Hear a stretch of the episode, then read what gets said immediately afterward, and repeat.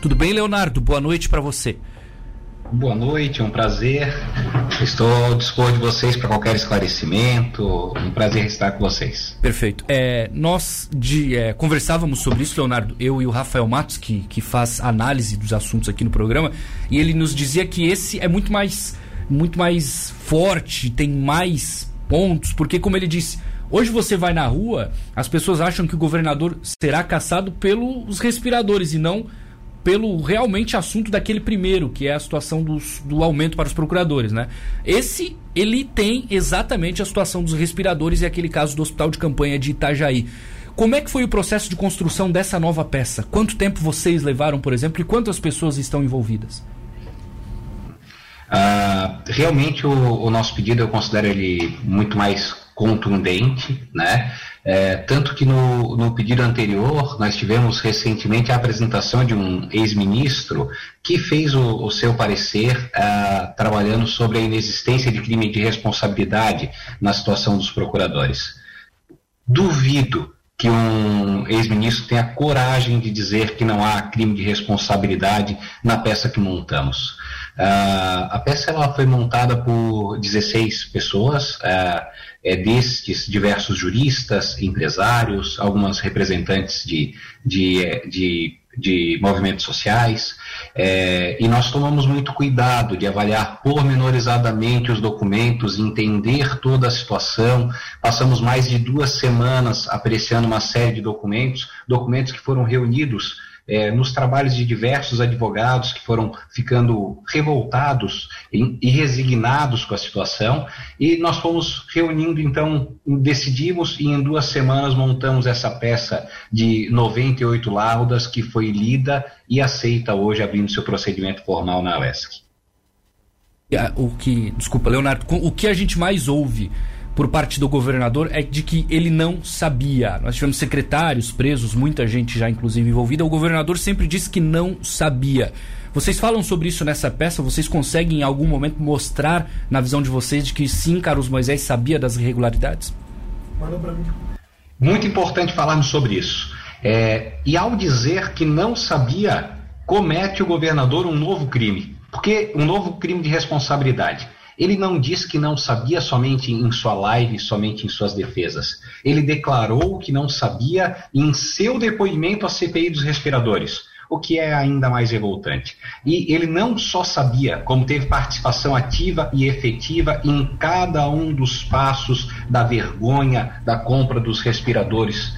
É, por 33 milhões. E posso explicar. Ah. No dia 31 de março, o, o, governador Carlos Moisés submeteu à Alesc, ele, por sua assinatura, submeteu à Alesc projeto de lei que visava autorizar compras com pagamento antecipado.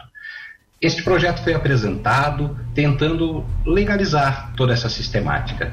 No mesmo dia, provavelmente percebendo que não havia apoio para esta organização, o projeto foi retirado. Adircélio presidente do TCE, declarou também em seu depoimento, e já até nas mídias e, e nos jornais, que ele em pessoa foi consultado pelo governador e esclareceu a ele todos os procedimentos e cuidados que seriam necessários para uma compra antecipada. A Dircélio explicou que existem precauções e ele termina suas recomendações dizendo a Carlos Moisés que e pior do que não ter os respiradores é pagar antecipadamente sem as garantias necessárias e não ter nem o dinheiro e nem os respiradores. Nossa. Esta fala do presidente do TCE ao governador acontece no fim de março, conforme o depoimento deste. É. Ainda, o próprio governador Carlos Moisés, no dia 2 do 4, faz um ofício, então, ao TCE, pedindo para que seja esclarecida, para que seja explicado ao governo como poderia existir o pagamento antecipado das compras em tempo de pandemia. Mas veja, esse ofício é pro forma, ele não existe com uma finalidade de regularizar nada, pois ele existe no dia 2 do 4. E, na verdade, o empenho a Veiga Med foi emitido no dia 1 do 4 e já no dia no dia no, no próprio dia 1 do 4 o pagamento já estava realizado. Então, Um dia após realizar o pagamento, ele faz a consulta ao TCE para saber que procedimentos ele deveria tomar para o pagamento que já estava realizado. Então, essa situação toda aparece na mídia por denúncia no dia, acho próximo do dia 22 de abril, foi para meados de abril. E aí o governador vai em sua live e diz que tomou conhecimento apenas no dia 22 de abril uhum. e tomou medidas imediatamente como tomou conhecimento no dia 22 de abril, se muito antes disso, no final de março, já tomava atos pessoais com sua assinatura, pensando em organizar e tornar efetivos os pagamentos antecipados em tempo de pandemia. Olha só. É, está bem fundamentado, né? É, doutor Leonardo, é, onde é que vocês encontraram a participação da vice aqui nessa peça? Porque ela também está ali, né? Daniela Rainer. Por que, que vocês acham que ela também tem que perder o mandato? Ah, antes de falar da Rainer, se me permite, eu Sim. queria falar mais um tema da questão dos respiradores. Sim, eu queria favor. ressaltar aqui que existe, claro, uh, toda a sociedade sabe que nós temos um prejuízo de 33 milhões, que existem crimes que estão sendo investigados nas mais diversas esferas hum. e que isso certamente é um crime de responsabilidade que, como disse, tinha conhecimento pessoal e atuação precisa do governador. Mas eu queria ressaltar algo que poucos sabem a contratação aconteceu sem a formalidade de um contrato. Ou seja, ah, foi feito como se estivesse comprando uma bala numa feira. Simplesmente pagaram-se os 33 milhões sem a formalidade de um contrato, pois esse contrato não existe no SGPE.